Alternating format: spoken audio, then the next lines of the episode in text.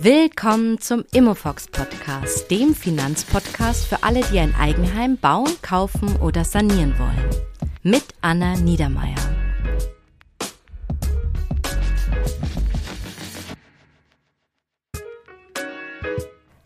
Hallo, ich stelle euch heute ein neues Format vor. Das hätte ich gerne vorher gewusst. Ja, nachher ist man ja bekanntlich immer schlauer. Deshalb befrage ich Menschen, die bereits ein Eigenheim haben, was sie dabei gelernt haben und was sie gerne vorher schon gewusst hätten. Heute habe ich Lina zu Gast. Lina lebt mit ihrem Mann und ihren vier Kindern in München. Lina hat jetzt noch kein Eigenheim, aber sie hatte eine sehr große Chance. Und was sie da gerne gewusst hätte, das verrät sie uns jetzt. Hallo Lina. Hallo Anna. Hi.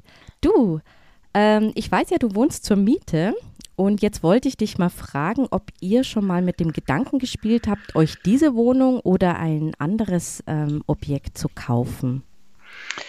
Äh, ich habe vor einigen Jahren hätte ich das Haus von meiner Oma ähm, übernehmen können. Ich, das hat mein Vater ähm, uns Kindern, ähm, wir hätten das kaufen können, äh, weil er es verkaufen wollte. Er hatte kein Interesse dran und ich habe damals überlegt, ob ich es meinen Geschwistern, ähm, ob, ob ich das übernehme. Und ich habe mir das aber damals finanziell überhaupt nicht, äh, einfach nicht getraut. Und was hättest du damals gerne vorher gewusst? Ich hätte damals gerne vorher gewusst, wie ich mir ausrechnen kann, aber auch wo ich mich wirklich seriös informieren kann, ähm, ob ich das Haus ohne großes Startkapital übernehmen kann. Ah ja, okay. Ob ich mir das leisten kann. Ob du dir das leisten kannst. Ah ja, okay. Mhm. Und ähm, du hattest aber durch das das ja so ein Geschenk oder so ein Erbeanteil war, hättest du ja auch Eigenkapital, einen Teil wahrscheinlich ja auch reingebracht.